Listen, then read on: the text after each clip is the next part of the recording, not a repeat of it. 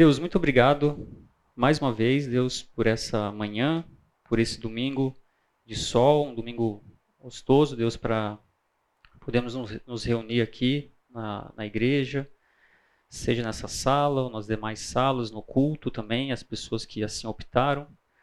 Que tenhamos um, uma manhã proveitosa é, de estudo da tua palavra, de comunhão, possamos rever amigos, queridos aqui, e que o Senhor se faça presente através da leitura da tua palavra, através do estudo, que possamos sair daqui edificados, Deus. Essa é a nossa oração, pedido em nome de Jesus, amém. É, eu vou, na verdade, começar a aula fazendo um, uma versão 3.5 aí, um, uma continuação da última aula. Até porque teve um assunto, e um assunto apenas que eu observei que eu não tratei da forma como eu gostaria, pelo menos eu não expandi tanto, né, não aprofundei da maneira que eu gostaria. E como meu objetivo, além de expor o texto, também é trazer algumas, uh, algumas visões de autores e possibilidades de interpretação, eu gostaria de, de continuar falando um pouquinho sobre Boaz como tipo de Cristo. Talvez tenha gerado confusão em você, talvez não. É, é, e dentro das limitações de tempo, e claro, né, e, e, as minhas próprias limitações, eu queria trazer um pouquinho daqui das possibilidades que o texto bíblico ele nos apresenta e é importante, acredito eu, darmos destaque para essa, essa sessão aqui. Né? Será que Boaz tipifica Cristo como resgatador? Existe pelo menos três formas de encarar essa questão da, de, de tipo, né? de, dessas simbologias ou demonstrações que acontecem no Antigo para o Novo Testamento, especialmente com relação a Cristo. E, e aí a, a, pergunta que fica é, será que Boaz tipifica Cristo ou ele é só uma alegoria ou um paralelo? Né?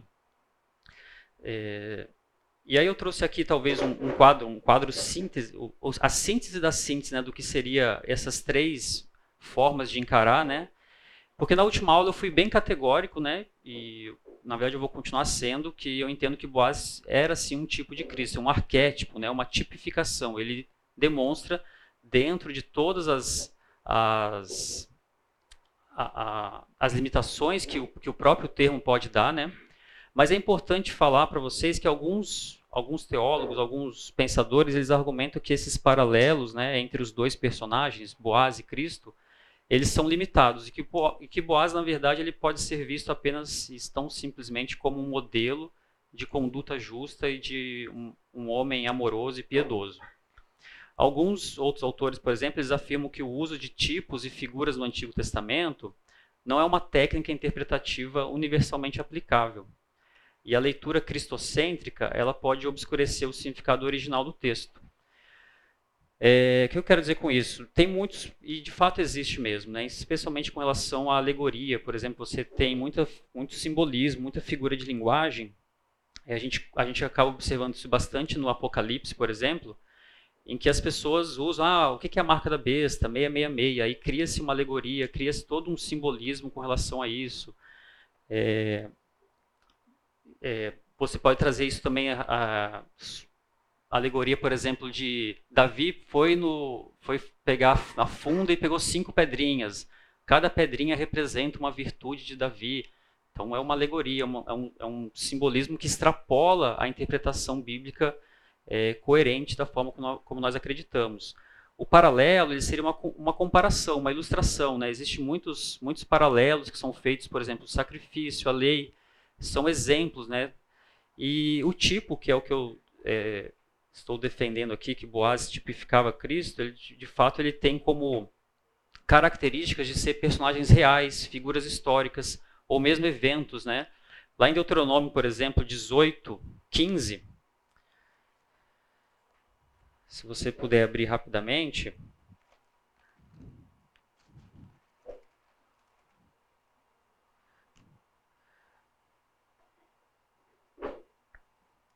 Deuteronômio 18:15 vai dizer assim, né? O Senhor, o teu Deus, te suscitará um profeta no meio de ti, de teus irmãos, semelhante a mim, e a ele ouvirás. Isso é Moisés falando que Deus vai suscitar um profeta, ele está apontando para Cristo, semelhante a ele, né? Que tipifica ele. Paulo, por exemplo, em Romanos 5,14, e aí já pulando aqui para o Novo Testamento, ele fala, né? é, entretanto, reinou a morte desde Adão até Moisés, mesmo sobre aqueles que não pecaram à semelhança da transgressão de Adão, o qual prefigurava aquele que havia de vir. Também essa perspectiva da, desse tipo, né, dessa prefiguração do arquétipo que o personagem antigo representa. Né? E aí eu trouxe aqui um, a menção de um, de um famoso teólogo americano, né, pastor, na verdade, mas muitos consideram um dos maiores teólogos americanos, que é o Jonathan Edwards, ele fala que assim, os libertadores que Deus levantava de tempos em tempos eram todos tipos de Cristo, o grande redentor de sua igreja, e algum deles notavelmente assim, como particularmente Baraque, Jefté, Gideão, Sansão. Nesse livro dele, A História da Redenção, a história do trabalho da redenção, ele faz uma ele revisita a história da redenção desde Moisés até Davi. E curiosamente, né, de forma surpreendente, ele ignora Boaz como tipo de Cristo. Ele cita os, os juízes, mas ele ignora Boaz. É, então esse é, esse é um, um, importante pensador, né, pastor, teólogo que traz essa visão. Mais recentemente aqui nos nossos nossos dias, né, o John MacArthur ele fala assim que uma tradução livre aqui. Eu peguei o texto em inglês, estou fazer uma tradução livre aqui do texto.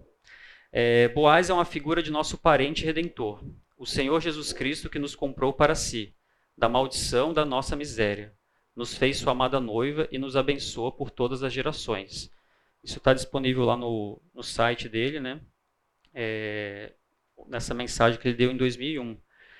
Se nós olharmos, por exemplo, para mais próximo da gente, né, o professor Carlos Oswaldo, do Palavra da Vida, é, ele fala assim que a misericórdia de Yahvé demonstra-se no conceito da redenção. A esse parente dava-se o nome de Goel, e a atividade de Boaz ilustra a extensão da divina redenção.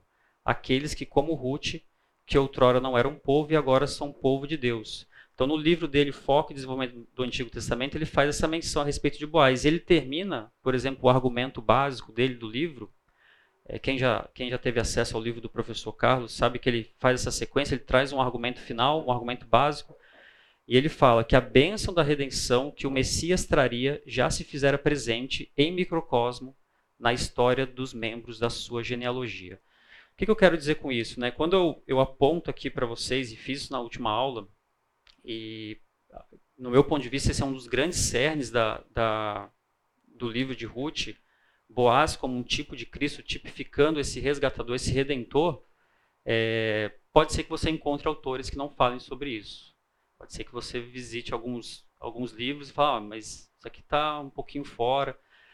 Meu ponto de vista é que isso não é uma alegoria, é uma forma de interpretação das Escrituras.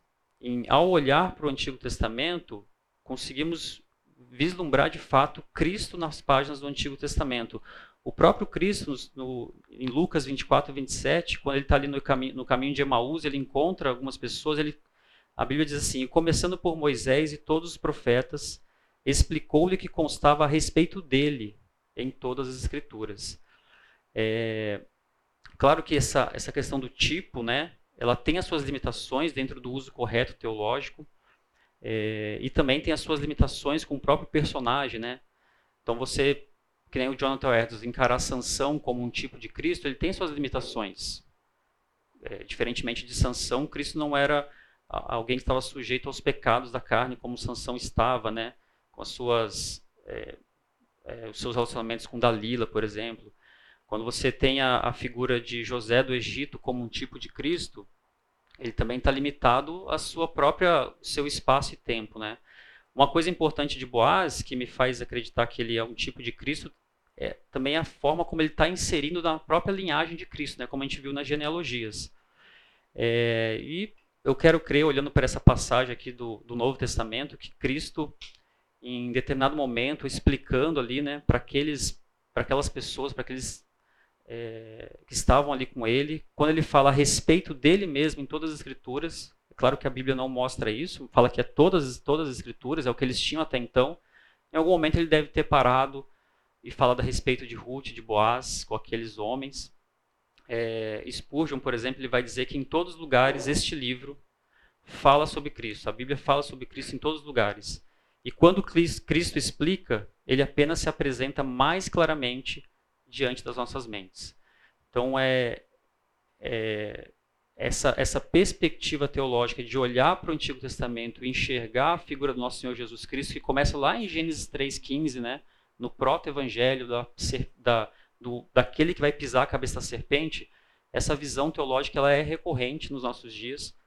Alguns não concordam muito, outros, creio eu que aqui os que eu trouxe são pessoas é, intelectualmente honestas, né, como o professor Carlos, como John MacArthur, é, mesmo Spurgeon, de olhar e falar assim, não, tem, tem, tem formas de se apontar para Cristo no Antigo Testamento de uma maneira clara. Tudo bem? Esse é o finalzinho da aula passada, que eu acredito que eu passei muito rapidamente, talvez possa ter gerado alguma dúvida. É, se você falar assim, não, Bruno, não acho que Boaz representa, não representa Cristo, não tem problema. Tem café para você no final ali também. Você pode se servir tranquilamente e a gente conversa depois. Tá bom? Dito isso, tem só mais uma correção que eu preciso fazer da última aula. E o meu problema é que eu não tenho uma quinta aula para me corrigir da quarta, né? Então, eu vou corrigir uma coisa que eu falei da última aula, porque assim, eu pego o vídeo do YouTube depois, eu fico assistindo várias vezes para aumentar o número de views, né? Então, para para ver se eu passo lá, tem, eu vejo lá que tem outro professor falando, deixa eu passar ele, né? É engajamento, é engajamento, é assim Débora que faz, né? A Débora que mexe com para ajudar, exatamente. Assiste lá na velocidade 2, claro, porque nem eu me aguento falando tão calmamente assim. E aí você vê. E eu falei uma coisa que estava errada, que eu falei de alguma forma, nem lembro que eu falei de errado, mas eu falei que os cinco livros né, do, da Megilhote, os cinco rolos, eu citei livros errados. Na verdade, é Cantares, Ruth, Lamentações, Eclesiastes e Esther. Então, peço desculpas se isso abalou a sua semana, se você ficou assim indignado. Todo mundo percebeu, né? Ah, então tá bom, é só uma correção breve aqui com relação à última aula. Espero que tenha sido só essa. Vou assistir de novo para dar engajamento social ali. Tudo bem? Então, feitas essas pequenas digressões aqui, nós chegamos ao final da nossa jornada de quatro domingos, de fato. E hoje nós vamos olhar para o último capítulo do livro de Ruth. Essa foi a proposta, né? Quatro domingos, quatro capítulos. Claro que é, andando por entre eles e fazendo, às vezes, idas e voltas. E eu queria lembrar brevemente o que nós vimos até aqui. Então, se você não esteve nas últimas aulas, é, fazer uma breve recapitulação aqui, né? No, no primeiro capítulo nós temos, é, de fato, uma família que sai da sua terra, é, vai buscar alimento e provisão em outra terra, e nós entendemos, é, de alguma forma, que isso estava sobre uma perspectiva errônea dessa família, até pelo tempo que eles viviam, nos tempos dos juízes, né, onde cada um fazia o que lhe parecia correto. E eles saem de Belém, da casa do pão, para buscar alimento em outra terra, numa terra de um povo rival, de pessoas que rivalizavam com os judeus. Essa família de Elimeleque, Noemi e seus dois filhos, Malon e Quilion, vivem ali naquela terra de Moabe, estão sujeitos a, ao que Moabe possa lhes apresentar, e dentre essas sujeições está o casamento misto, né? O casamento que ah, era proibido para eles casarem com pessoas de outras, de outras terras, né, de, outra, de outros lugares. Malon e Quilion se casam com duas mulheres, Orfa e Ruth. E acontece nessa tragédia e morte aí do, do relato do primeiro livro, do primeiro capítulo, que Elimelech morre e na sequência morre Malon, Quilion, deixando três viúvas, né? Três viúvas é, sozinhas na sociedade, uma sociedade extremamente é, patriarcal, onde a, as mulheres tinham pouquíssimos privilégios, se não talvez nenhum privilégio, e elas ficam à mercê da própria sorte numa terra estranha, estranha para Noemi, talvez não estranha para Ruth e Orfa, mas totalmente alheias àquilo que poderia acontecer. E Noemi ouve dizer lá no versículo 6 que é, novamente tem pão em Belém, e ela pretende voltar e ela insiste com as suas noras para que fiquem na, na, casa de sua mãe. E Orfa concorda com isso, fica, mas Ruth demonstra um amor impressionante. Nós lemos lá no, no, no capítulo 1, né? O seu Deus será o meu Deus, é, onde quer que pousares, ali pousarei eu. teu povo é o teu povo, teu Deus é o meu Deus. E Ruth ela embarca com Noemi de volta para Belém. E ali em Belém, é, Ruth precisa trabalhar para sustentar é, Noemi, sua sogra, para se sustentar também, para poder ter algum, algum ganho, alguma comida. E ela vai, de forma muito na sorte, né, na providência divina, ela, ela vai colher espigas num campo de um senhor que depois a gente percebe que é Boaz, e Boaz é um dos resgatadores. Nós falamos sobre a figura do resgatador. E Noemi se alegra porque ela percebe que ali pode haver uma redenção para essas duas personagens, né? No, é, Ruth é muito benquista tanto pelos trabalhadores daquela, daquela seara, quanto por, por, pelo próprio Boaz, que já ouvem a fama de, de Ruth, o quão bem ela fizera para sua sogra, né? E aí no último capítulo, né, na última nossa última conversa, na aula 3, nós observamos um pouco, talvez com, com alguma criticidade aqui, a forma como Noemi é, traçou um plano para que para que Ruth e Boaz se enamorassem né, e tivessem e um pudesse conhecer o outro. E nós vimos a proposta de casamento aí mais é, moderna que poderia existir naquela época, né? A própria mulher pedindo Ruth pedindo Boaz em casamento e dizendo e dizendo para ele: "Você é o nosso resgatador, né? Eu sou Ruth, sou sua serva, você é o nosso resgatador". E nós percebemos a forma como Boaz conduz com muita umbridade, né, com muita discrição, esse momento tão tão delicado da história em que uma mulher sozinha com um homem, e ele conduz isso de uma forma bem tranquila. E o final do capítulo 3 aí fala que Noemi falando para Ruth, né, filha minha, espera, saibas em que até que saibas em que te darão as coisas, porque aquele homem não descansará enquanto não resolver esse caso ainda hoje. E é com esse trecho final do capítulo 3 que a gente começa o capítulo 4. Será que Boaz de fato vai resolver essa questão? Quem acha que sim, ligue para. Né, lembra daquele. Ligue para tal número. Você decide. Então, vamos ver como se desenrola a história, né? É, e a nossa proposta de divisão aqui, é, claro que dentro das suas limitações, mas no capítulo 1 nós falamos das dificuldades e decisões que, esse, que essas mulheres tomaram, né? Tudo que elas passaram, todo o luto que sofreram, né? A gente tem que sempre observar por essa ótica, né? Do sofrimento, da perda de, de um parente, né? E de, no caso, três pessoas importantes na vida delas. É, o retorno e reencontro com a terra, com as pessoas, com Belém. A dedicação e a entrega que, que Ruth e Noemi fazem ali para buscar em Boaz esse resgatador. E nos encontramos agora nesse resgate final e no futuro que se aproxima e se avizinha para essas mulheres. Tudo bem? Vamos ler novamente o texto. É, eu vou ler aqui na, na revista atualizada. E você quiser acompanhar na sua Bíblia, no seu celular aí. A gente vai terminar agora então o quarto capítulo, o livro de Ruth. Boaz subiu à porta da cidade e assentou-se ali. Eis que o resgatador de que Boaz havia falado ia passando. Então lhe disse: Ô fulano, Chega-te para aqui e assenta-te. Ele se virou e assentou. Então Boaz tomou dez homens dos anciãos da cidade e disse: Assentai-vos aqui. E assentaram-se. Disse ao resgatador: Aquela parte da terra que foi de Elimeleque, nosso irmão, Noemi, que tornou da terra dos Moabitas, a tem para venda. Resolvi, pois, informar-te disso e dizer-te: compra na presença desses que estão sentados aqui, e na de meu povo, se queres resgatá-la, resgata. Se não, declaro-mo para que eu saiba, pois outro não há senão tu que a resgate, e eu, depois de ti. Respondeu ele, o fulano, né? Eu a resgatarei.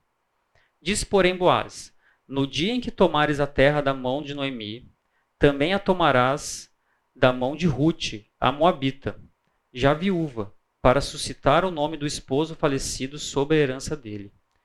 Então disse o resgatador: Para mim não a poderei resgatar, para que não prejudique a minha. Redime tu o que me cumpria resgatar, porque eu não poderei fazê-lo. Este era outrora o costume em Israel, quando resgate e permuta, quando há resgates e permutas, O que queria confirmar qualquer negócio tirava o calçado e dava ao seu parceiro. Assim se confirmava negócio em Israel. Disse, pois, o resgatador a Boaz: Compra tu. E tirou o calçado. Então Boaz disse aos anciãos e a todo o povo: Sois hoje testemunhas de que comprei da mão de Noemi tudo o que pertencia a Elimeleque, a Quilion e a Malom. E também tomo por mulher Ruth, a Moabita, que foi esposa de Malom, para suscitar o nome deste sobre a, herança, sobre a sua herança, para que este nome não seja exterminado dentre seus irmãos e da porta da sua cidade. Disto sois hoje testemunhas. Todo o povo que estava na porta e os anciãos disseram: Somos testemunhas. O Senhor faça esta mulher que entra na tua casa, como a Raquel e como a Lia, que ambas edificaram a casa de Israel.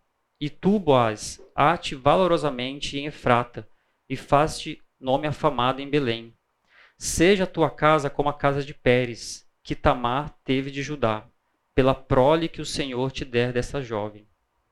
Assim, tomou Boaz a Ruth e ela passou a ser sua mulher. Coabitou com ela e o Senhor lhe concedeu que concebesse e teve um filho. Então as mulheres disseram a Noemi: Seja o Senhor bendito, que não deixou hoje de te dar um neto, que será o teu resgatador e seja afamado em Israel o nome deste. Ele será restaurador da tua vida e consolador da tua velhice. Pois tua nora, que te ama, o deu à luz, e ela te é melhor do que sete filhos. Noemi tomou o menino e o pôs no regaço, e entrou a cuidar dele. As vizinhas lhe deram o nome, dizendo: A Noemi nasceu um filho, e lhe chamaram Obed.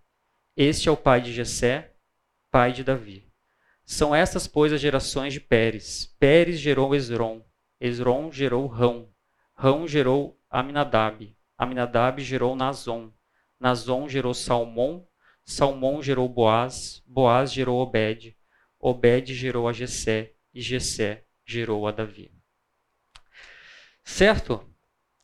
Então, o que nós temos aqui no capítulo 4 é um olhar para o futuro. E como é difícil nós vislumbrarmos o futuro, não é mesmo? nem sempre o futuro ele é, ele chega da forma como nós imaginássemos ou queria que ele chegasse. Quem poderia, por exemplo, imaginar que a história de Ruth terminaria como essa, né? Ela, com certeza, nós tendo todo o panorama e todo o, a disposição, toda a história, conseguimos rapidamente chegar no futuro. Mas ela que viveu ali todo aquele sofrimento, ela não tinha essa perspectiva de que fato haveria um resgate para ela, né? Mas não precisamos só pensar em Ruth ou em Boaz, né? Se nós olharmos para nossas próprias vidas, olha os rumos que as nossas vidas tomaram, né? Eu, por exemplo, tenho o costume de revisitar o passado na minha mente de quatro em quatro anos. Por quê? Copa do Mundo. Então eu sempre penso assim, como que eu estava na última Copa do Mundo? Então eu tento lembrar dos momentos que eu estava vivendo em cada período, eu gosto bastante de futebol, em cada período que o Brasil estava jogando, né? com que amigos eu estava assistindo, onde que eu estava morando, com quem eu estava. Por quê? Futebol? Ah, o Brasil sim. Última alegria foi em 2002, né? É, e ao olhar para trás, assim, de quatro em quatro anos, fazendo essa sua retrospectiva, você percebe como que a vida muda de quatro em quatro anos. É impressionante.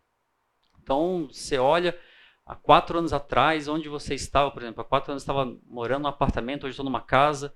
Mais quatro anos atrás eu estava é, morando em outra cidade, não mais em Campinas. E você vai revisitando, quando você percebe, você tem um panorama que você fala assim: uau, quantas coisas aconteceram, quantas coisas não era aquilo que eu esperava, quanto daquilo que eu nem esperava, mas aconteceu de positivo, as, algumas coisas negativas, propostas de emprego, planos, é, talvez aquela pessoa que você achava que você ia casar, você não casou com ela, você casou com outra pessoa, é, aquele trabalho que você achou que ia ter, aquela profissão e você tem outra.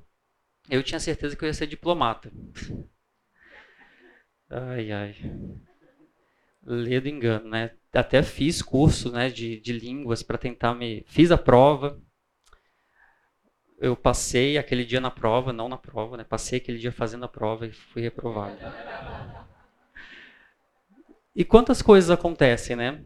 É, olhando mais para trás da minha vida, por exemplo, Eu brinco bastante com a Marina sobre isso, né? Eu, quando fiz vestibular, eu passei, por exemplo, na Federal do Espírito Santo, que é de onde minha família é. E eu passei também aqui em Campinas. Na Unicamp? Não, na PUC, né? Tem que. E, e meu pai falou assim: não, como é... e a, a Federal do Espírito Santo estava em greve na época. Engraçado, federal em greve, né? Mas estava em greve, né? Curioso, mas estava em greve. Desde, há 20 anos atrás existia isso. E aí já tínhamos a notícia de que ela ia ficar em greve por um bom tempo, pelo menos uns seis meses. Era uma disputa grande dos professores com relação ao aumento salarial. Meu pai falou assim: não, começa a estudar em Campinas e aí, assim que voltar às aulas na UFES, você migra para lá. Seis meses passaram, eu falei assim, pai, eu quero ficar em Campinas. E a Marina é muito grata a isso, porque eu não tinha conhecido ela. Ela tá feliz da vida que eu fiquei aqui em Campinas. Então, então como que a gente olha para trás e percebe que as coisas acontecem, né?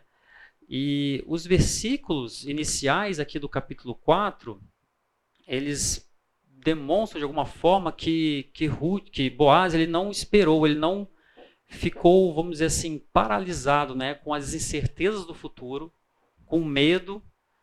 Ele não ficou assim, não, calma aí, deixa eu pensar bem, será? Não, ele foi e tomou uma atitude, né? Então, muitas vezes os nossos planos, eles acabam sendo frustrados por medos, por incertezas, e isso não aconteceu com Boaz. Ele não esperou nem um dia para resolver de fato aquilo que ele tinha que resolver. É... E as condições para ele ali talvez não eram as mais propícias, porque havia um problema. E ele fala desse problema é, no capítulo 3, versículo 12. Ora, é muito verdade que eu sou resgatador, mas ainda há outro resgatador mais chegado do que eu. Existe um problema para Boaz resolver. Nada é tão fácil quanto parece, né? E ele, de fato, encontra esse resgatador, né? E essa minha perspectiva de, do capítulo 3, versículo 12, do 4, 1, que dá claramente a certeza de que Boaz não só sabia que existia outro resgatador, mas sabia quem era, porque ele fez suas pesquisas, ele já tinha um interesse muito claro em Ruth, né? E ele se encontra ali no que ele fala no portão da cidade, né? Boaz subiu a, a porta da cidade, ou portão, né? E assentou-se ali. O que, que, quer dizer isso? O que, que ele, a ação de Boaz significa? Sentar-se nessa, nessa entrada, nesse nesse portão de chegada da cidade era um sinal de que ele estava disposto a negociar. Negociar o quê? Qualquer coisa. Ele se senta ali, é um local onde as pessoas passam, onde os, os anciãos se reúnem, e ele está num local estratégico sinalizando que ele estava pronto para fazer negócio. Algumas escavações arqueológicas mais recentes, e essa aqui eu tirei de um site de, de arqueologia, é, descobriram que de fato não só tinha essa, essa formação de, de rochas aqui, né, de colocação da forma de entrar na cidade, como também existia uma, uma plataforma um pouco mais elevada né, dentro desse portão, onde alguns processos judiciais eram realizados ali também em nome de alguns dos reis de Israel. Exemplo, né? Abre aí sua Bíblia, por favor. Aliás, quem puder ler, 2 Samuel 15, 2. Pode ler, gente, foi com vergonha. 2 Samuel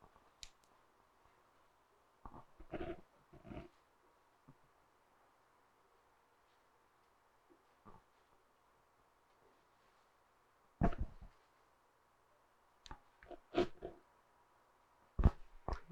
alguém trazia uma causa para ser julgada pelo rei, Absalão perguntava de que cidade a pessoa era. E ela lhe respondia a qual tribo de Israel pertencia. É, essa história aí, a gente não vai entrar no mérito dela. Absalão ele está tentando usurpar o trono, né, do seu pai. E ele fazia isso. Ele ia para a porta da cidade e agia como um juiz, como alguém que decidia coisas da vida das pessoas na intenção de ganhar adeptos para sua causa é, golpista ali, né? Ele estava tentando usurpar o trono do seu pai. Outro lugar que a gente vê tem outros textos que falam dos reis se reunindo nessa porta da cidade, mas para fazer jus aqui ao texto da mulher virtuosa, em Provérbios 31, 23, fala assim: Seu marido é estimado entre os juízes quando se assenta com os anciãos da terra. E esse se assentar com os anciãos da terra é exatamente isso, essa porta da cidade.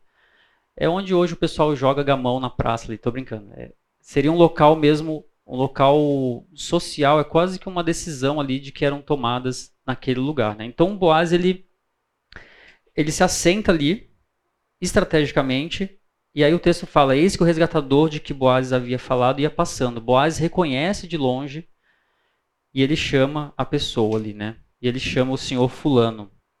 E a palavra exatamente dá esse sentido de alguém que não tem nome, é um personagem é, que não, não aparece o nome dele. Não temos aqui exatamente qual era o nome desse personagem.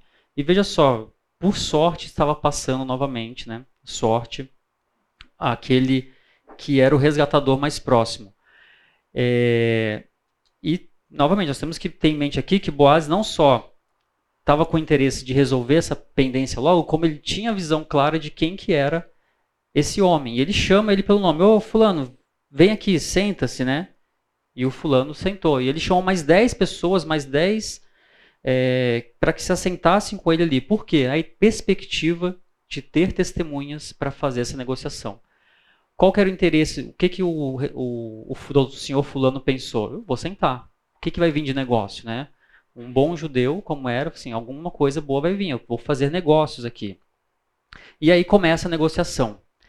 E a negociação ela começa de uma forma interessante, porque Boaz explica para esse senhor fulano que havia uma terra do seu, do seu parente próximo. Ele chama de irmão, mas a palavra irmão aqui não necessariamente quer dizer uma pessoa da mesma que nasceu, né, irmãos de sangue ali, mas alguém daquela família.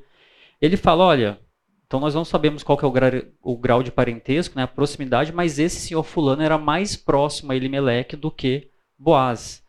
E aparentemente dá, dá a entender que esse senhor fulano não tinha conhecimento da terra que havia sido deixada para Noemi. Por quê? Se assim o fosse, ele já teria exercido o seu papel de resgatar a terra antes, né? Então Boaz indica para ele, olha, eu quero te informar que existe uma terra de Noemi e está para venda. E você é o primeiro na linha sucessória para exercer o papel de resgatador e comprar essa terra, né? É... Uma coisa que o, o, Robert ele fala, né, que Elimelech, de alguma forma, ele pode ter até vendido a terra quando partiu para Moab. Então é muito comum isso. Você vai partir para uma outra terra, você deixa os seus bens, você vende, você vende seu apartamento, vende sua casa, faz aquela, aquela desapego, né? Provavelmente é, na perspectiva de não voltar, ele vendeu a terra é, e partiu para Moab. E Noemi, na condição de viúva, ela tinha direito à terra, mas não tinha os meios de resgatar a terra e trabalhar nela. Então, uma coisa um pouco difícil da gente entender, uma coisa muito cultural, dessa questão da venda, da desapropriação, de quem tinha direito e quem não tinha direito. É, e Boaz está informando para o senhor fulano exatamente isso. E, e, agora aparece esse senhor fulano, ele se interessou pela terra.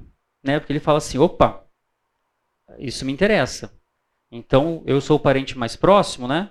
Tô dentro. Eu quero isso daí. Eu quero a terra. A perspectiva dele é, com mais terra, produzo mais, ganho mais dinheiro, aumento, expando meus negócios. Né? Então ele se interessa prontamente. Né? Ele fala assim: é, ele respondeu no versículo 4: Eu a resgatarei. Eu vou resgatar a terra. Eu vou comprar de Noemi a terra. Eu vou fazer jus ao meu papel de resgatador. Só que aí Boaz, e aí que entendeu que Boaz foi muito sábio, né? Ele primeiro ele toca no coração do, do, da figura, né? O coração de olhar as, os bens, as posses, né? Olha, tem uma terra, belezinha, plana, tá bonitinha pra gente, para você poder usar, tal. Você quer? Quero. Claro que eu quero. Só que aí esse, esse nosso personagem ele fica em dúvida. Por quê? Porque ele começa a ter medo de partilhar aquilo que ele já tinha. Que medo que é esse, né? Boaz fala para ele assim: olha, se você pegar a terra, você também tem que pegar ter com você a Ruth, Ruth a Moabita e casar com ela e gerar descendentes para o seu falecido marido. E aí, nós vimos isso na aula passada, havia uma obrigação do resgate, essa obrigação, ela, ainda que não fosse taxativa, né, até porque nos tempos dos juízes não se cumpriu a lei tão prontamente, aliás, na história de Israel não se cumpre a lei tão prontamente assim, mas existia sim naquela sociedade uma obrigação moral existia uma obrigação moral por parte do resgatador em cumprir com o seu papel e, e fazer esse resgate. Só que isso trouxe um receio para o senhor fulano aqui. Ele ficou um pouco preocupado. Poxa, se eu vou tomar terra, eu tenho que tomar também Ruth. Se eu tomo Ruth, eu trago a sogra comigo. E ela e começa a virar um. E pro, ele falou: opa, espera aí. É, ele fala no versículo 6: Para mim não poderei resgatar para que não prejudique a minha. Que que, qual que é o receio dele aqui? Né? O receio dele é assim: se eu tenho um filho com Ruth, é, esse, esse vai ser o descendente de Malom pela, pela questão do levirato, e eu vou ter que dividir minhas posses com ele. Havia uma preocupação desse, desse senhor fulano aqui com essa perspectiva. Vai prejudicar a minha. Vai prejudicar o quê? Vai prejudicar a minha descendência, vai prejudicar a minha terra, vai prejudicar os meus negócios. Assumir Ruth, uma coisa é assumir Noemi, e mesmo que ele tivesse que firmar um pacto de casamento com Noemi. Por exemplo, se Noemi voltasse sozinha da terra, não voltasse com Ruth, mesmo que ele tivesse que fixar um pacto de casamento com Noemi, é, pela idade avançada de Noemi, é provável que ela não gerasse descendentes. Casar com ela não faria diferença para ele nesse sentido. Mas com uma jovem, a expectativa é que ela pudesse engravidar e gerar descendentes. Então, havia essa preocupação. Aí você fala assim, Bruno, mas toda a terra conhecia Ruth como uma mulher virtuosa. Será que não havia o interesse nesse homem de, de ter Ruth de fato como sua esposa? Ela era uma mulher virtuosa. Alguns autores vão dizer: será que ele era casado já? E aí ele, opa, não posso. Eu já tenho um compromisso matrimonial, não, não vou trazer esse problema de dentro de casa. A perspectiva dos autores aqui é que era muito mais esse medo mesmo dele de perder as suas posses, de ter que dividir, partilhar aquilo que ele já tinha, ciente de que o primeiro filho não seria o filho é, com o seu nome, né? seria o filho com trazendo o nome de Malom. Então ele fica em dúvida, e aí eu entendo que houve uma sabedoria de Boaz em fazer essa sequência de, pro, de proposta né, dentro da negociação. Quem trabalha na área de vendas aí? Né, existe uma sequência para você vender lá, né, Luiz? Você precisa primeiro, olha, vamos por aqui e tal. Aí, opa, temos isso também. E aí você consegue fazer a sua venda final. Boaz é um negociante, é um homem de negócios. Ele sabe como fazer, ele sabe como tratar isso no local público. E ele está chamando as pessoas ao redor exatamente para ouvir essa proposta. Né? É... Então nós temos aqui testemunhas e tem esse confronto. Né? Ele fala, olha, não quero prejudicar a minha. E ele fala, estou fora disso, não quero. Isso aí é bucha, é problema para minha vida. E ele fala: Não poderei fazê-lo. E aí nós temos um costume que aparece aqui. Ah, só uma, uma questão que eu, eu destaquei a palavra prejudique. A, o, o hebraico dela é realmente arruinar, destruir. destruir. A ideia é assim: ó, não quero que isso, essa, essa negociação arruine a minha. Não quero que isso prejudique a minha, a minha vida, os meus negócios. Então esse homem dentro de uma de um, de um momento de negociação, ele nega aquele papel que ele tinha de resgatar a terra de Noemi e Ruth. Tudo bem? Tudo bem até aí? Alguma pergunta, alguma consideração? Certo? Então, é, vamos fazer um intervalo rapidinho e a gente volta aqui falando mais da história, tá bom? Dez minutinhos, por favor. Pessoal, então nós finalizamos o primeiro período aí da, dessa aula e entendo eu aqui que houve muita sabedoria de Boaz. Não só sabedoria, como existe um termo cunhado aqui na, na nosso, nosso populacho brasileiro, que é o tal do jeitinho brasileiro, né? Ou a famosa lei de Gerson. Os mais antigos vão saber do, da lei de Gerson, né? É, aliás, muitos remontam né, essa, essa ideia do jeitinho brasileiro por causa de um livro do Sérgio Buarque de Holanda, Raízes do Brasil. E o Sérgio Buarque de Holanda em Raízes do Brasil, é, não sei nem que eu estou lembrando disso agora, mas o Sérgio Buarque ele fala sobre o homem cordial, né? Capítulo 2, o homem cordial, Sérgio Buarque de Holanda. É, e o Sérgio ele fala do homem cordial e a palavra cordial é a palavra do latim, de cordes, de coração, né? seria ele define o brasileiro como um homem cordial, um homem que é muito emotivo tal. E é, muitos, muitos dão a ideia e criticam o Sérgio por causa disso, né? E falam da ideia do jeitinho brasileiro ter nascido exatamente disso, né? Dessa ideia do, do brasileiro ele sempre dá um jeitinho para as coisas, né? É, não vamos entrar no mérito aqui agora de, de, dessa literatura, mas Boaz de fato não era um homem cordial nesse sentido. Ele não era, novamente, cordial da ideia de, de cor, de coração, de emotivo. Boaz era um homem é, que não fazia o jeitinho, ele não usou de jeitinho. O jeitinho inicial dele seria ter, por exemplo, tido relações com Ruth, subjugar ela como serva e etc. O outro jeitinho, esse, esse resgatador nem sabia que era resgatador. Então ele poderia muito bem dar um jeitinho para que passar a perna nesse, nesse personagem, senhor fulano, e ele mesmo resgatar, chamar 10 anciões ali, olha, estou comprando aqui as terras de Noemi, estou casando com Ruth, beleza, beleza? 10 pessoas autorizaram, a comunidade autorizou, tudo certo. Não, ele faz todo o processo que ele entende, porque ele é um homem que não dá um jeitinho, ele é uma pessoa é, de virtudes, como a gente viu aula passada. E as virtudes de, de Boaz, elas se manifestam aqui também. Alguém que é diligente naquilo que vai fazer e ele consegue, é, nesse, nesse confronto, nessa negociação, ele consegue convencer a sua contraparte de que ele não, não teria como resgatar Ruth também. E aí acontece algo interessante, né? É, existia ali uma maneira um pouco estranha de se firmar um negócio, né? Hoje em dia você vai firmar um negócio, você aperta a mão do camarada, né? Olho no olho, é, assina um contrato, reconhece, o, a, reconhece firma no cartório e você tem diversos mecanismos que te protegem numa negociação.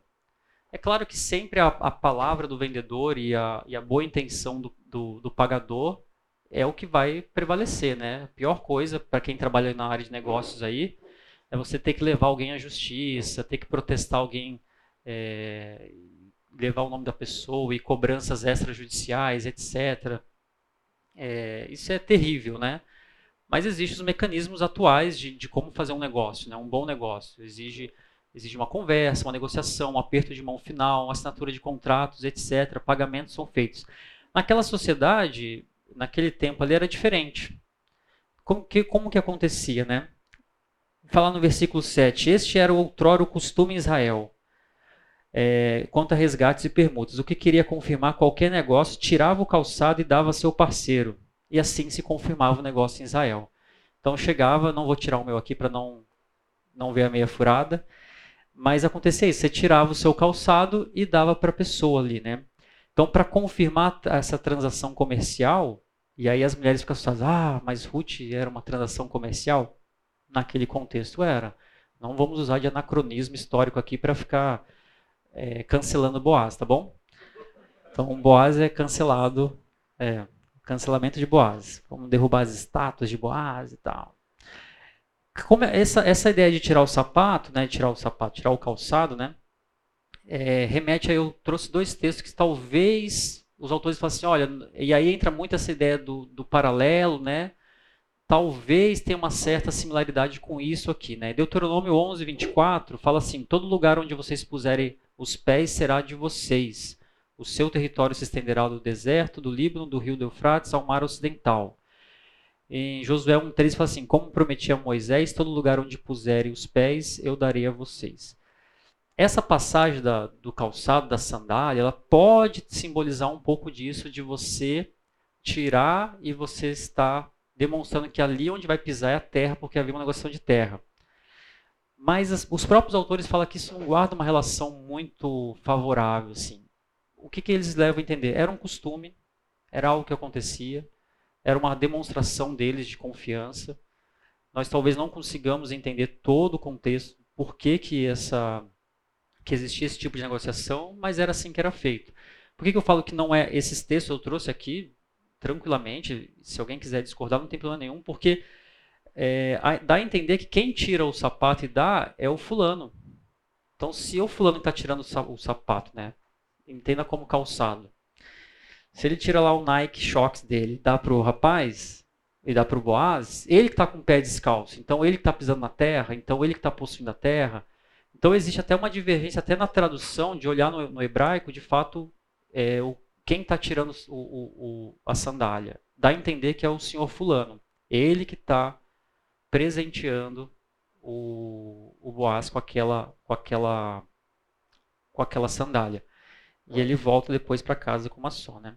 Tudo bem? Então aqui assim, eu trouxe mais para a gente ver que existem outros autores vão falar um pouquinho sobre isso, mas não é um consenso, não é algo que acho que ninguém vai morrer por isso aqui também não, defender até a morte, né? E aí, antes da gente seguir um pouco mais aqui no nosso na nossa história, né? Aí você fala assim, poxa, Bruno, mas você já leu o texto, aí você fica lendo de novo. Mas é importante que a gente grava, fixa, né? O professor Marcelo Dias do Palavra da Vida, por exemplo, ele falava assim, para você entender um texto bem, você tem que ler 15 vezes ele. Depois você leu 15 vezes, aí você começa a entender um pouquinho melhor. Então, não tem problema a gente ler duas vezes, não. Mas antes eu queria fazer algumas breves considerações sobre o personagem, o Sr. Fulano. Assim como Orfa, ele desempenha um papel secundário na história aqui, né, do livro de Ruth. Ele chega e desaparece na mesma, quase na mesma velocidade, né? Cada um a seu tempo, tanto Orfa como o senhor fulano, ele negou ou deixou de aceitar algo que estava à sua frente. Um foi dissuadido, no caso Orfa, foi insistente até três vezes, falou que iria com Noemi, mas foi dissuadida pela própria Noemi. E o outro foi dissuadido pela sua negociação com Boaz. Orfa, ela não insistiu em, com Noemi. E a gente falou isso na primeira aula. Ela não é uma antagonista de Ruth, mas ela mostra um contraponto e demonstra ainda mais as virtudes de Ruth, né? Então, esperar que Orfa é uma vilã, né? Até brinquei da, das crianças lá, pinta Orfa de azul e risca e fura a Orfa e tal. Ah, essa aqui, ela, pode ver, ela, é, ela, pode pegar o livro do seu filho, é a mais feinha. Ruth é bonita e Orfa é bem feinha. Ela não é uma vilã na história, ela não é uma antagonista, mas ela faz um contraponto, um paralelo ali com as virtudes que, que Ruth demonstra né, para com a sua sogra. Quem tem a expressão de, de, de apreço pela sogra e apreço pelo povo de Deus é Ruth, não é Orfa. Então a Orfa fica para trás. Quando nós olhamos para o senhor fulano, acontece a mesma coisa. Ele não é um antagonista, ele não é um vilão da história. Se, por exemplo, ele tivesse falado assim, não, eu vou casar com Ruth. Tudo bem. Teoricamente, Ruth vai ser vai ter a sua provisão, vai ser resgatada, vai, ser, vai ter o seu redentor ali, alguém vai assumir a, as terras da, da sua sogra, ela vai ser cuidada. Não há um problema nisso. Ele não é um antagonista nesse sentido. A gente sempre tem essa ideia do antagonista, né? Isso vem muito dos filmes americanos, de você tem sempre o bonzinho e o vilão, bonzinho e o vilão. Mas a, a, a perspectiva aqui é que, de alguma forma, esse senhor fulano, ele deixou passar uma grande oportunidade e ele se tornou uma pessoa irrelevante. Ele é o senhor fulano. Ele não vai ser lembrado. É, ele não vai ser. Ele ele está tão preocupado, né? E o Emílio fala isso no livro dele. Está tão preocupado que ele fala, lá, no versículo no é, cadê aqui?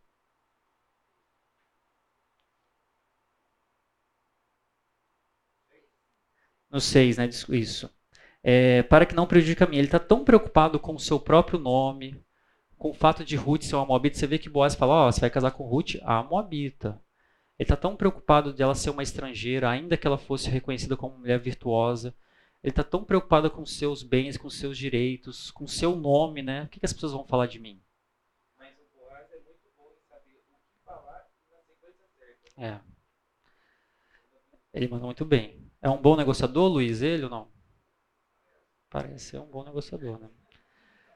Eu, graças a Deus, não trabalho com vendas. Eu já teria errado na primeira já. Assim, olha que mulher bonita. Eu já falei, ah, então eu vou casar então. Eu sou, sou, seria péssimo. Minha área é mais técnica mesmo assim. É, e a ironia está exatamente aí. Ele está tão preocupado com o nome dele, com quem ele é, que ele é um ilustre desconhecido. Ninguém vai lembrar dele por gerações e gerações. As pessoas vão lembrar de Boaz. Boaz não estava preocupado com a imagem pública dele, com é, quem ele, como ele seria reconhecido na sociedade. Olha lá, o cara que casou com a Moabita lá. É, olha lá, olha só o que está acontecendo. Não, e de fato o senhor fulano é irrelevante na história da redenção, assim como Orfa é irrelevante na história da redenção. A redenção do povo de Deus passa por Ruth e por Boaz, não passa pelo senhor fulano. Ele quer garantir um tesouro na terra, mas ele perde um tesouro maior. O maior tesouro daqueles dias era Ruth. Olha só. Ruth era o maior tesouro que Israel tinha, uma estrangeira. Como que você lida com isso, né? Nós que somos muito parecidos com o filho mais velho do, da parábola do filho pródigo, você pode ler lá, a gente é muito parecido com ele. Como que você lida com isso, né? A coisa mais preciosa que existia em Israel naquele dia era uma mulher estrangeira moabita, né? E eu trouxe alguns textos aqui que mostram exatamente isso, né? Provérbios 31, 10, novamente da mulher virtuosa. Mulher virtuosa, quem achará? O seu valor muito excede o de finas joias. Ainda em Provérbios 18, 22, quem encontra uma esposa encontra algo excelente, recebeu uma bênção do Senhor. Provérbios 12, 4, a mulher virtuosa é a coroa do seu marido. É, o senhor fulano é irrelevante. Eu queria, eu vejo que tem bastante jovens aqui como eu, né? Mas eu já sou casado, sou um jovem casado. Mas eu vejo alguns jovens aqui e o que, que vocês estão buscando com relação à vida de vocês? Fama? Nome? Né? Bens? Direitos? Fazer a vida, né? Não, eu vou ser conhecido. Você já parou para pensar nas palavras da Bíblia, naquilo que o Senhor diz através dos, dos homens que ele usou e inspirou para escrever a Bíblia? Quem encontra uma esposa encontra algo excelente, recebeu uma bênção do Senhor. Não tem como a gente olhar para o livro de Ruth é, e não perceber a bênção que ela foi na vida de Boaz. E Ruth, geralmente é usado o livro de Ruth para ministração para mulheres, né? Até eu comprei um livro na biblioteca, achando que é um livro mais técnico assim, mas é um livro de devocional para mulheres. Eu, eu não fui muito a fundo assim, eu parei, falei, ah, acho, acho que assim, como você se sente com relação ao tratamento? Aí eu falei, é, e parece às vezes um pouco frágil falar sobre isso, né? Parece uma coisa assim, ah, é, não, mas isso tira a beleza do texto, de o olhar cristocêntrico que nós tentamos olhar para a redenção, etc. Mas a Bíblia é clara: quem encontra uma esposa encontra algo excelente. Boaz encontrou o maior tesouro que Israel tinha naqueles dias. As pessoas estavam procurando e continuam procurando bens, direitos, nome, fama, e não conseguem encontrar aquilo que está na frente deles, né? Esse é, é, o senhor fulano. É alguém que desperdiçou uma enorme, enorme é, possibilidade de ter uma vida plena com, uma, com aquela mulher, né? Tudo bem? Então você que é jovem aí, olha para o seu lado, Tô brincando, olha não, vai que é outra pessoa que está do seu lado. Mas pensa bem. É, olha para o lado, tá uma outra pessoa, né? Mas considere bem isso, né? É, considere exatamente aquilo que Deus tem colocado na sua frente com a palavra dele, aquilo que tem suscitado no seu coração. Será que faz sentido? Será que realmente o que você está buscando está pautado naquilo que Deus gostaria que você buscasse? Tudo bem? Tudo certo até aí? Caminhando, tá passando a lista aí, só um, um, aviso só, se você não preencheu algum outro dia, pode preencher, mesmo que esteja já digitado ali. Isso é importante para o Ministério de Educação Cristã, né, do, do pastor Fábio, a gente consegue ter estatística, consegue verificar salas, etc. É, tudo bem? Marca, marca alguém marca aí, senhor fulano, e marca lá também para ficar. O cara participou da sala. Então. Bom, e aí nós caminhamos para o texto e a negociação é feita e todo mundo entende que aquilo ali é, é certo e que está tudo bem. E acontece algo interessante ali, né? É, os, o casamento desses dois, porque existe uma proposta de compra da terra, a terra fica de segundo plano, é irrelevante, mas existe uma proposta de casamento. E a todo o povo fala assim, né, no versículo 11: Somos testemunhas, o Senhor faça esta mulher que entra na tua casa como a Raquel e como Lia, que ambas edificaram a casa de Israel. Então é interessante a forma como o povo ali, de alguma é, entende, percebe a sua própria história, como eles chegaram até ali e reconhece nessas mulheres, Raquel e Lia, como mulheres valorosas, mulheres que edificaram o povo de Israel. Quem são essas mulheres, né? Então nós temos a menção aqui é, para que Boaz seja recompensado à mesma medida com que Jacó foi compensado, porque se Raquel e Lia são esposas de Jacó, a perspectiva é que você tenha em Ruth a mesma bênção, né, a mesma é, é, situação que Jacó teve com as suas esposas, Raquel e Lia. E aí, quando nós falamos de Jacó, que é conhecido como Israel, nós temos aqui um quadrinho montado aí da, dele e de suas esposas, né? Lia e Raquel. Lia é a filha mais velha de Labão, Raquel é a filha mais nova, Raquel é a, é a mulher com quem ele de fato se apaixonou. Mas a verdade é que ele teve seis filhos com Lia, sendo o mais velho, e também Judá está ali, né? Então nós temos Raquel como a esposa querida, e Ra Raquel, aliás, ela foi sepultada em Belém também. E nós temos Lia como a sua, a sua esposa, a primeira esposa que ele teve mais filhos. Aparece também a figura de Zilpa e Bila, que, que eram servas de Raquel e de Lia, que também dão descendentes para Israel. E aí nós temos os doze, né, as doze tribos de Israel. Na verdade, não vou entrar nesse mérito, não, não são as doze tribos aqui, porque tem Manassés, Efraim, que vem de José, mas tudo bem. É, isso é uma outra, uma outra abordagem, um outro estudo. O que é importante a gente considerar aqui? É, tanto Raquel quanto Lia, elas exerceram um papel primordial na história do povo de Deus. Quando nós olhamos para as genealogias que são mencionadas aqui, por exemplo, lá em Mateus e, e, e Lucas, nós temos a menção, a menção de poucas mulheres, né? E é engraçado, e vamos abrir lá rapidamente só para não errarmos aqui, né? As personagens que aparecem. Mas nós temos na genealogia, que era. E você pegar o livro de crônicas, que é cheio de genealogia, muito comum, é bem mais comum, na verdade, aparecer o nome de homens, né? Mas você tem aqui na genealogia algumas mulheres que aparecem. No versículo 3 fala de Tamar. No versículo, logo na sequência, vai falar sobre Raabe.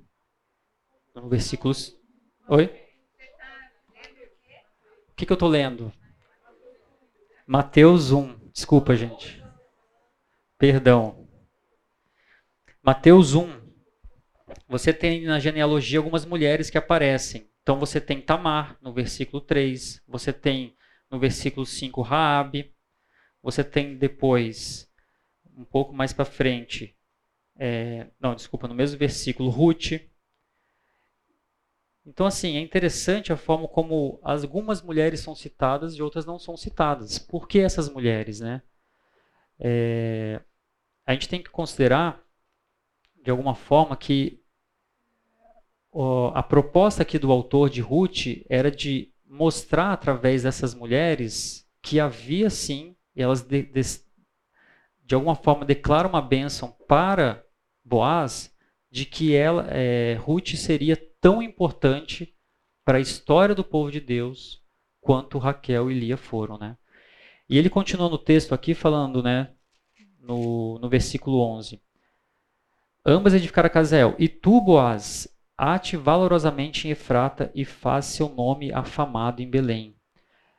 Então esse nome afamado, né, que Boaz tem o seu nome reconhecido na história de Israel. Quando nós olhamos para essa Belém Efrata, né, eu já falamos isso no primeira, na primeira aula, tem um texto de Miqueias 5:2 fala assim: "Mas tu, Belém Efrata, embora seja pequena entre os clãs de Judá, de ti virá para mim aquele que será o governante sobre Israel." Então nós temos aqui a perspectiva que é a setinha que eu aponto ali da, de Judá vai vir um resgatador de Israel. Por isso que Jesus é o leão da tribo de Judá, a raiz de Davi.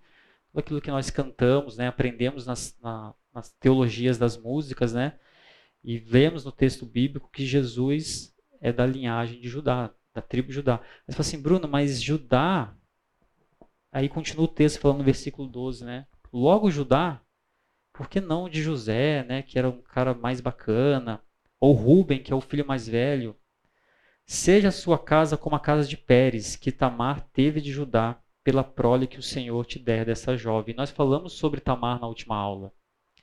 Tamar, ela, na sua viuvez, e tendo sido enganada pelo seu sogro com relação à lei do levirato em Gênesis 38, ela se veste com roupas de prostituta, de meretriz, engana o seu sogro e nasce dessa, dessa, dessa união fora do casamento, Pérez. E ele está citado aqui que a sua casa seja como a casa de Pérez que Tamar teve de Judá. Olha que interessante, né? Tá excelente para ver, né?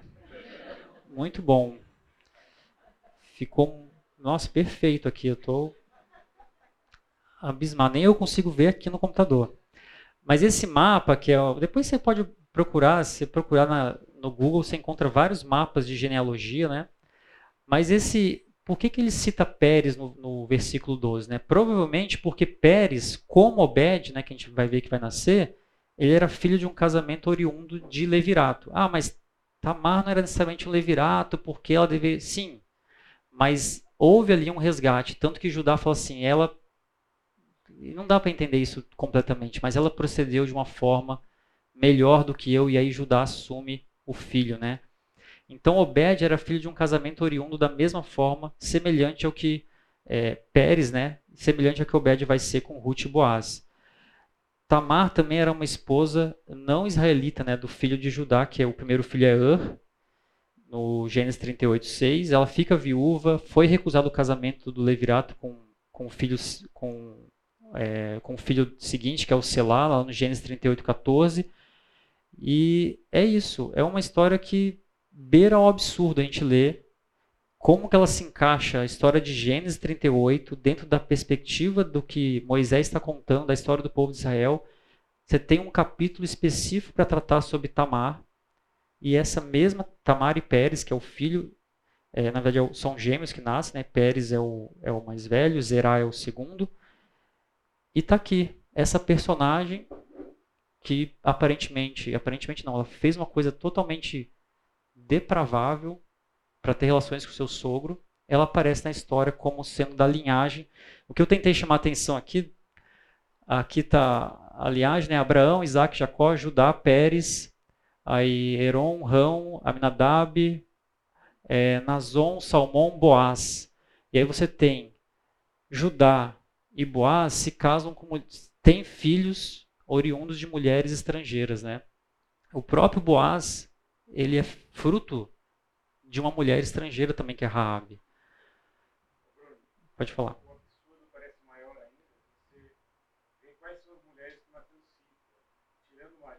Tirando. É, eu estava eu tava pensando sobre isso sobre Maria, fazendo uma, uma pausa aqui de fato, Maria é, ela é uma mulher virtuosa tal, mas aquela sociedade enxergava ela de uma outra forma. Então, ainda que ela fosse que a gente entende isso, que houve um nascimento virginal, mas a sociedade enxergava, podia enxergar ela de uma outra forma, né? E essas mulheres são as mulheres citadas na Bíblia.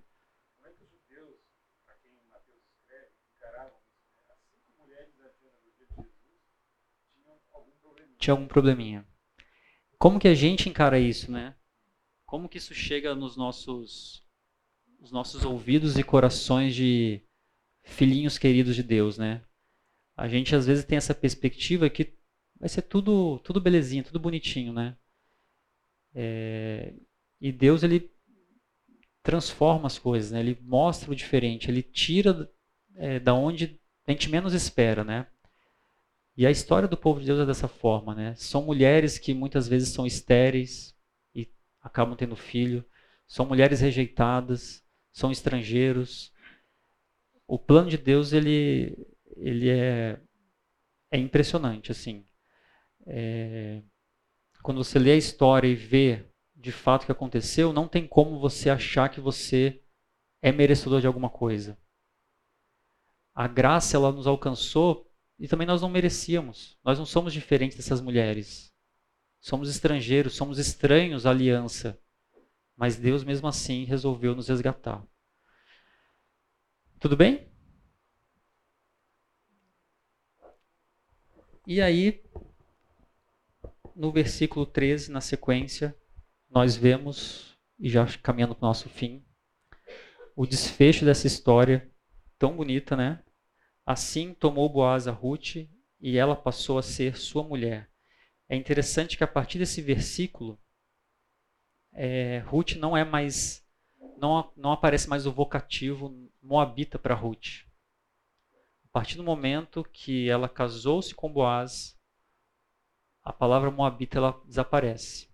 Então você não precisa olhar no texto, é, não vai aparecer Boaz, o judeu, Noemi, a judia, mas sempre aparecia Ruth, a moabita, Ruth, a moabita. Essa é Ruth, a moabita.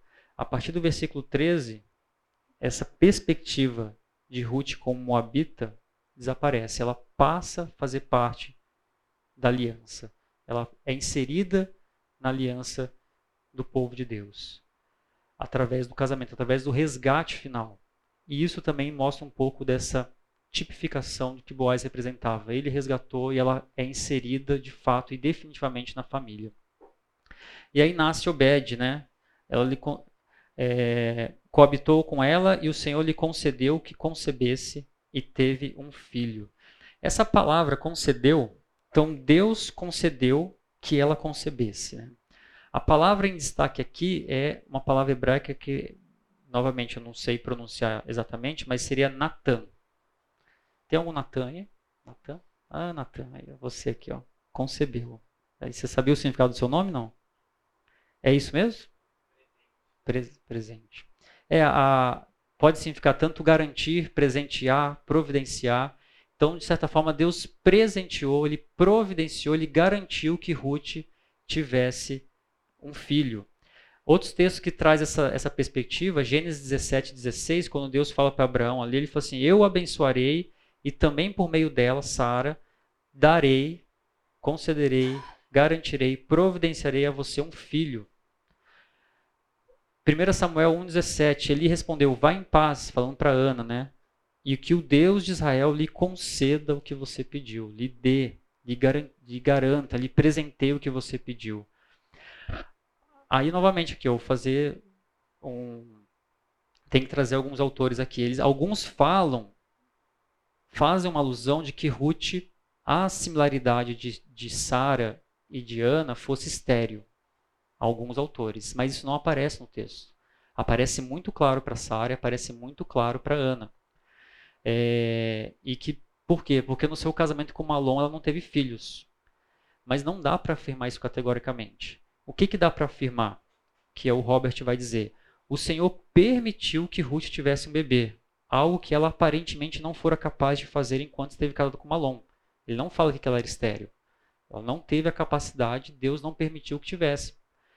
Assim como em outros lugares do Antigo Testamento, o Senhor é aquele que concede à mulher a capacidade de conceber um filho. Ele flerta um pouco com essa ideia da, da esterilidade, mas ele não, não fecha isso. Minha perspectiva, Ruth não era uma mulher estéril, a Bíblia não fala isso. E até seria um plot twist bem interessante se Ruth fosse estéril, né? Tipo, seria uma, olha só, ela estéril ainda agora teve um filho, ficaria mais magnífica a história, né? Mas é uma história ordinária, é uma história de pessoas comuns. Por que ela não teve filho? Não sei. Não teve. Oi? É, pode ser que Malon era estéreo. Pode ser que não tiveram filhos mesmo. Não, Deus não... E a ideia de Deus conceber é exatamente isso. É Deus agindo. E não é diferente nos dias de hoje. Não ache você, mulher, que você ficou grávida porque só porque você fez sexo. Não, porque Deus quis. Deus é o autor da vida. Em todos os momentos. É, o salmista Davi vai falar que desde o ventre da, da, mãe, Deus já planeja, já concebeu ali, né? Então a perspectiva que depois o, o próprio Robert fala é exatamente isso. Deus concede à mulher a capacidade. Seja no Antigo Testamento, seja no Novo, seja nos dias atuais, é Deus. É Deus que é o autor da vida, né? Tudo bem? É, e é interessante que, da mesma forma como Deus visitou o povo lá em Ruth 1,6, para conceder a, a provisão do pão, Deus visita agora de uma forma fértil, né, de uma forma a vida de Ruth e de Boaz. Tudo bem até aqui? Vamos caminhando. Tá, tá acabando, gente. Vamos lá.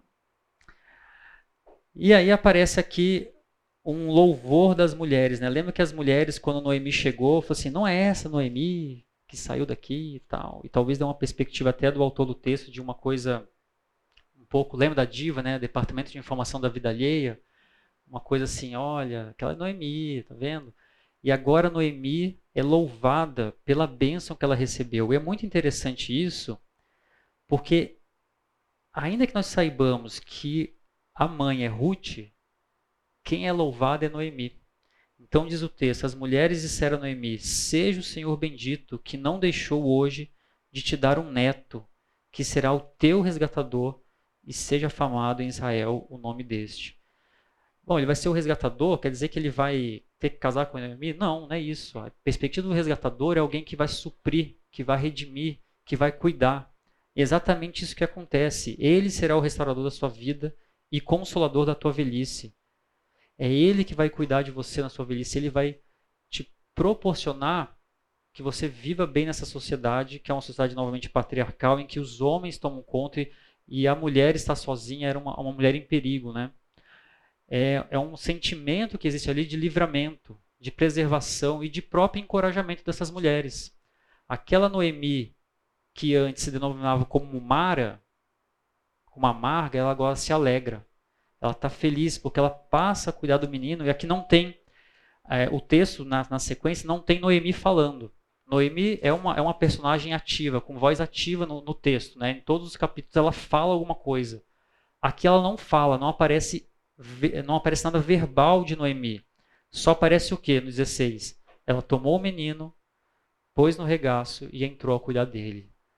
Dá uma perspectiva de um encerramento um desfecho da história da vida de Noemi muito bonito. Daquela avó é, que pega a criança no colo, que olha com carinho.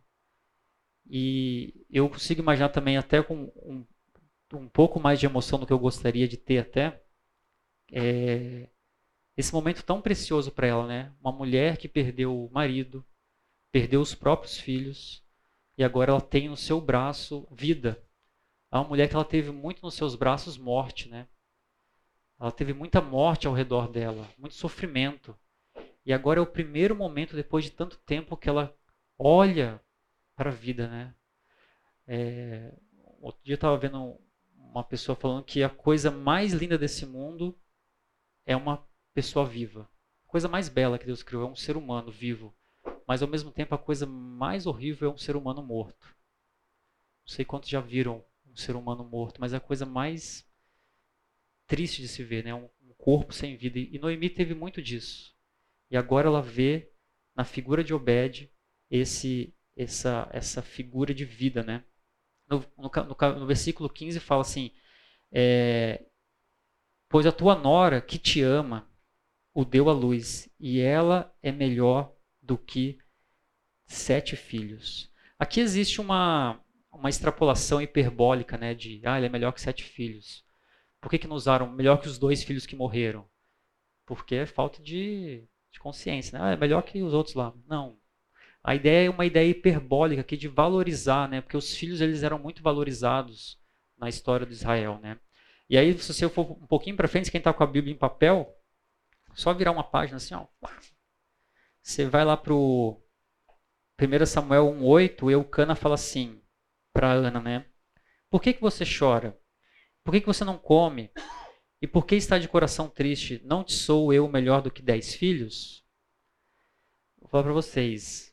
Eucana não era melhor que dez filhos para Ana. Mas a perspectiva aqui é que Ruth era, sim, melhor do que os sete filhos. É hiperbólico, é, mas é a ideia de que, olha, ainda que você tenha perdido seu marido, seus dois filhos, Ruth te ama tanto, ela cuidou tanto de você, que ela te proporcionou isso, né? Ruth ela subordinou o seu próprio bem-estar e preferências pelo bem-estar de Noemi, sua sogra. As decisões de Ruth sempre tinham o bem-estar de Noemi como seu objetivo último. É, então Ruth ela aparece pouco no capítulo 4, na perspectiva de que aparece mais Boaz, a negociação, final um louvor a Noemi, mas nós percebemos que Ruth está aqui, ela está como alguém que cuidou. E Obed aparece e o nome Obed quer dizer exatamente isso, né? aquele que serve. E ele nasceu para o benefício de Noemi. E era muito comum, é interessante, né?